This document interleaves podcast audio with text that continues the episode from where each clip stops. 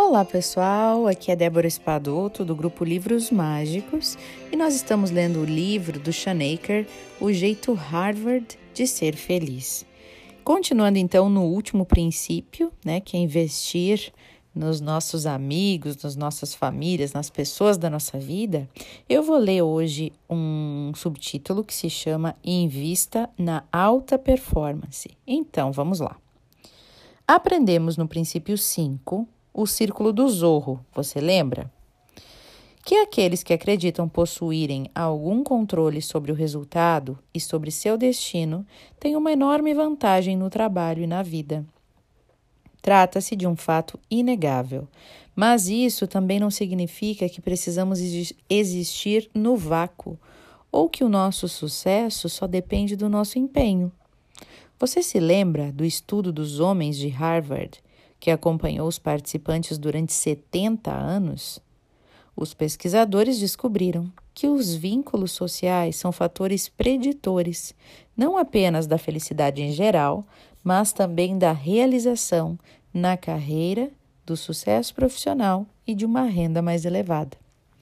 Ainda é difícil para muitos de nós aceitarmos essa verdade, considerando o quanto a ética do individualismo está profundamente arraigada na nossa cultura.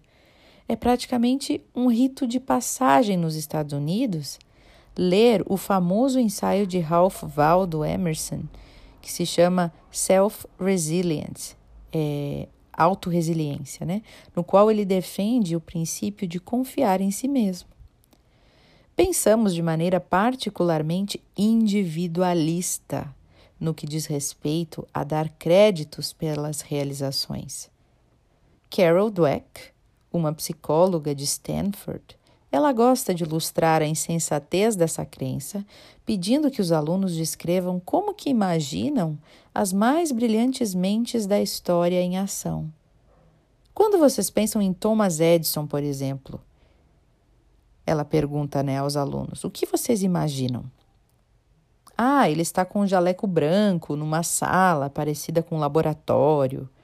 É a resposta mais comum. Ou ele está inclinado na direção de uma lâmpada e de repente ela funciona. E a psicóloga pergunta: Ok, mas ele está sozinho nesta sala? Sim, ele é um tipo solitário que gosta de realizar os experimentos sozinho, todos respondem. Como essa psicóloga adora dizer, isso não poderia estar mais longe da verdade. Edison adorava trabalhar em grupo e inventou a lâmpada com a ajuda de 30 assistentes. Edison, na verdade, era um criativo social e não um lobo solitário. E no que diz respeito aos pensadores mais inovadores da sociedade, que muita gente presume serem gênios solitários e excêntricos, ele não era uma exceção à regra. Todos nós já ouvimos a, máxima que diz: duas cabeças pensam melhor do que uma, certo? Mas os benefícios da interação social no ambiente de trabalho se estendem muito além do brainstorming em grupo. Ter pessoas no escritório com as quais podemos contar, ou até com quem conversar sobre o último episódio do Lost, qualquer coisa trivial isso acaba atuando para reforçar a nossa inovação, a nossa criatividade, a nossa produtividade individual. Por exemplo, um estudo envolvendo 212 colaboradores revelou que conexões sociais no trabalho levavam a um comportamento reforçado de aprendizado individual, o que significa que quanto mais eles se sentiam socialmente conectados, mais se empenhavam em descobrir maneiras de melhorar a própria eficiência ou o próprio conjunto de habilidades. Talvez ainda mais importante, as nossas conexões sociais nos motivam. Quando mais de mil profissionais de sucesso foram entrevistados perto da aposentadoria e solicitados a dizer o que mais os motivou ao longo da carreira, a maioria deu mais importância às amizades no trabalho do que o ganho financeiro ou o status individual. Em Empresas Feitas para Vencer, que é um livro do Jill Collins, ele revelou uma verdade parecida. As pessoas que entrevistamos em empresas feitas para vencer claramente adoravam seu trabalho, em grande parte porque adoravam as pessoas com quem trabalhavam. Quanto mais nos sentimos bem em relação aos relacionamentos no ambiente de trabalho, mais eficientes nós seremos.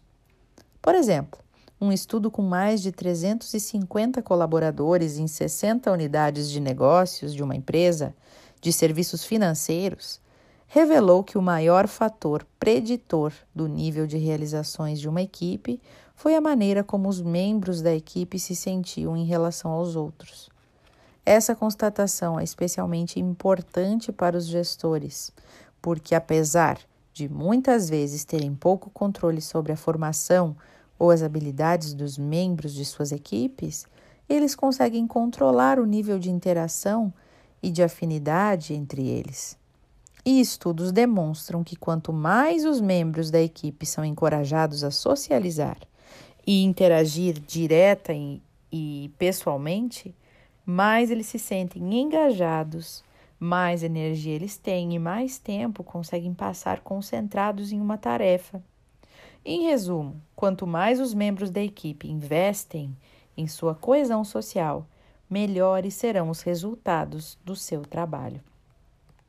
Olha aí que legal, né, gente? E a gente sempre pensando, a gente sempre querendo ter os méritos sozinhos, né? Não digo é, de, de modo geral, mas sempre tem as pessoas que acham que tem que ter os méritos sozinhos, né?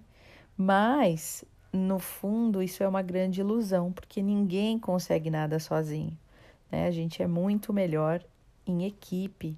E olha que legal todos esses dados reforçando né, e encorajando as pessoas a terem esses contatos, esses relacionamentos mais próximos, né, com pessoas, trabalhar em grupo, é, dividir tarefas, criar juntos. Que legal! Fico muito feliz quando eu leio esse tipo de coisa sendo comprovada pela ciência, porque as pessoas realmente é o mais importante que a gente tem, né? Eu desejo para vocês, gente, uma ótima reflexão a partir desses livros. Um beijo no coração de vocês, um lindo dia e até o nosso próximo áudio.